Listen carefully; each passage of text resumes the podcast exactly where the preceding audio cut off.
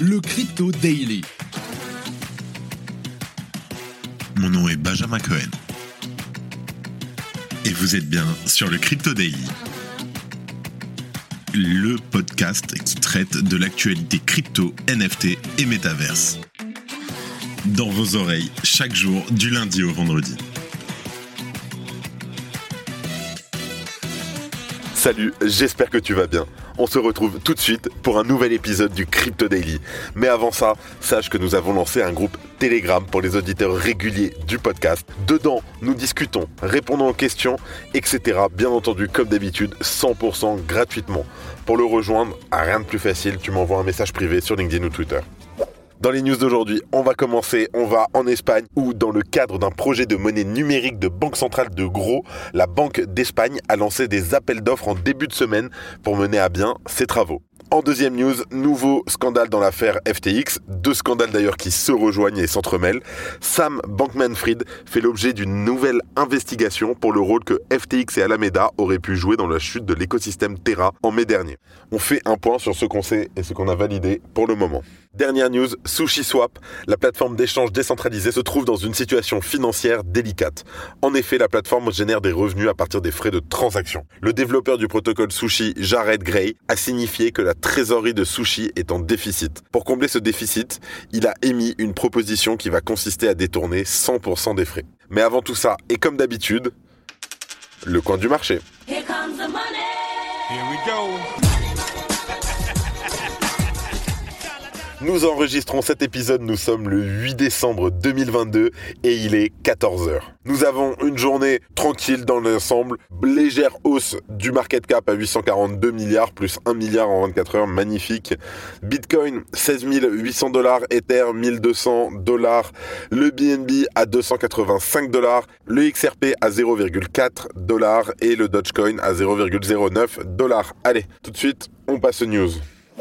Allez, on s'intéresse à l'Espagne qui, en plus de s'être fait éliminer de la Coupe du Monde, commence à faire ses MNBC de gros. Alors, la Banque d'Espagne a lancé un appel d'offres en début de semaine dans le cadre d'un projet de monnaie numérique de banque centrale. Il s'agit plus précisément d'une MNBC de gros qui doit ainsi servir au règlement entre les institutions financières, à l'inverse de la monnaie de détail qui est utilisée pour les petites transactions au quotidien. C'est dans un contexte d'essor des technologies blockchain et de la tokenisation de la finance que l'Espagne souhaite se faire une idée sur ce que peuvent apporter ces innovations au fonctionnement de ses opérations. Je cite, Dans cet espace, l'objectif fondamental des banques centrales est de déterminer la capacité effective de ces actifs numériques et accroître l'efficacité, l'agilité et la sécurité avec lesquelles fonctionnent les infrastructures des marchés financiers. De plus, leur étude peut aider à quantifier dans quelle mesure ils peuvent contribuer à adapter ces canaux aux besoins et aux exigences d'une société de plus en plus numérique. Fait intéressant, la Banque d'Espagne a précisé que cette initiative était indépendante des travaux actuels de la Banque Centrale Européenne pour l'euro numérique. Alors, ces expériences s'articuleront principalement autour de plusieurs axes, comme l'étude des bénéfices apportés par une MNDC de gros pour rendre les actifs financiers plus liquides ou encore la simulation d'opérations avec un tel système. Ces modèles seront ensuite confrontés au modèle traditionnel afin de juger de leurs avantages et inconvénients. Et pour mener à bien son entreprise, la Banque d'Espagne appelle les acteurs intéressés à se manifester sur son site web. Ceux-ci ont donc jusqu'au 31 janvier prochain à 18h heure locale pour faire part leur intérêt et soumettre leur projet détaillé.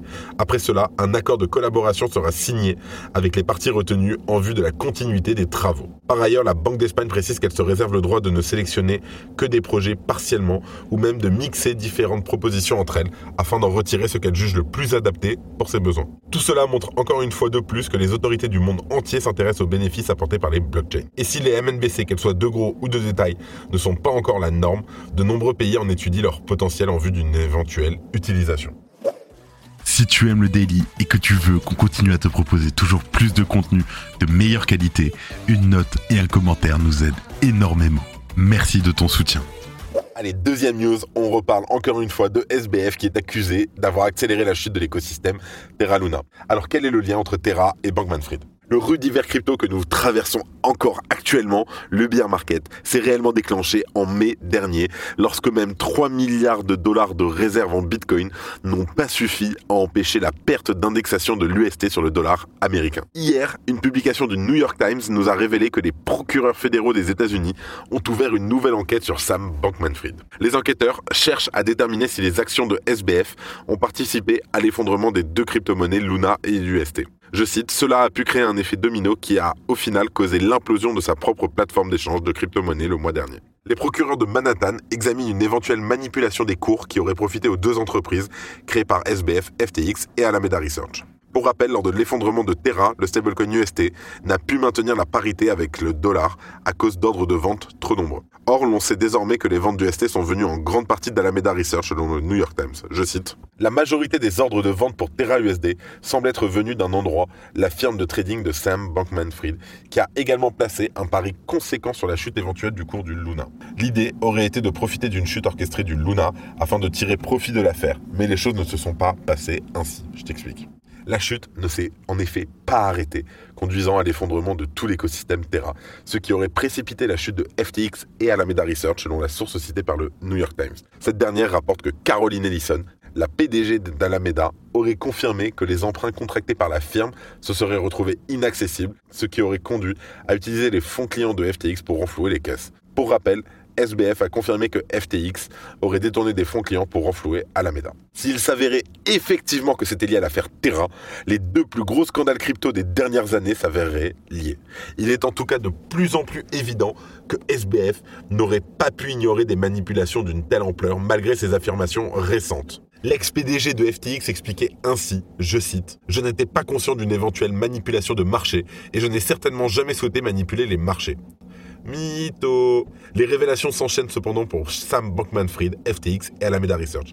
Les malversations du Golden Boy des cryptos semblent toucher un champ plus large que ce qui était imaginé à l'origine. Où s'arrêtera l'enquête, nul ne peut le dire à ce stade. Il y a à peine quelques jours, par exemple, SBF a avoué qu'il vendait de faux bitcoins. En effet, FTX ne possédait manifestement pas les bitcoins que les infortunés clients pensaient acheter sur la plateforme.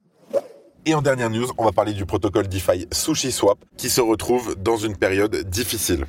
Je t'explique. Les utilisateurs qui placent leurs jetons sushi en staking reçoivent des X sushi, qui leur donnent des droits de partage des revenus des frais de transaction. Les détenteurs de X sushi reçoivent environ 0,05% des frais de transaction, tandis que 10% sont redirigés vers la trésorerie de sushi. Le développeur, Gray, a expliqué dans la proposition que le bear market obligeait SushiSwap à repenser son modèle de partage des revenus afin d'éviter une nouvelle crise de liquidité. La trésorerie de SushiSwap a moins d'un an et demi devant elle à ce rythme selon Jared Gray. Il indique que le déficit important de la trésorerie menace la viabilité opérationnelle de SushiSwap, nécessitant une solution immédiate. Pour pérenniser le protocole, Gray a proposé que 100% des revenus de Sushi soient alloués à la trésorerie pour les 12 prochains mois. Gary a ajouté que Sushi réduirait ses coûts d'exploitation annuels d'environ 9 millions de dollars à 5 millions de dollars. Alors, bien entendu, elle est où la perte pour les utilisateurs et les détenteurs de Sushi Alors, il a déclaré qu'à long terme, le protocole adaptera un nouveau modèle de tokenomics qui apportera de la valeur pour tous les détenteurs de sushi.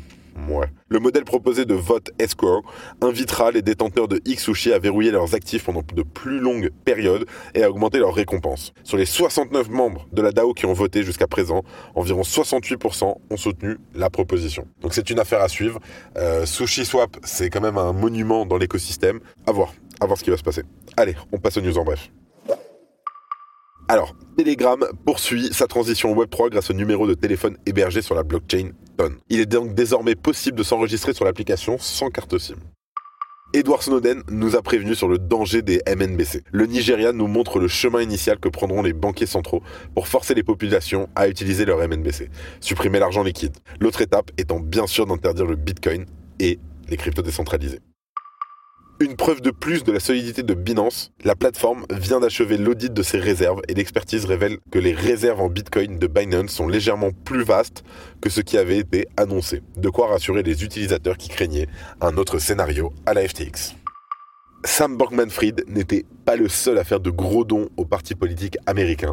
Son ami et cofondateur de la plateforme FTX, Nishad Singh, a lui aussi participé au financement de campagne des démocrates aux États-Unis. Grand grand soutien à Oscar qui m'accompagne dans l'aventure de Crypto Daily qui est très malade en ce moment. Mais on espère tous que ça ira mieux très vite. Et voilà, c'est la fin de ce résumé de l'actualité du jour. Évidemment, pensez à vous abonner pour ne pas rater le suivant, quelle que soit d'ailleurs l'application que vous utilisez pour m'écouter. Rendez-vous aussi sur Twitter et LinkedIn pour d'autres contenus d'actualité exclusifs. Je crois que j'ai tout dit. Faites attention à vous. Et moi, je vous dis à demain. C'était Benjamin pour le Crypto Daily. Merci et à très vite.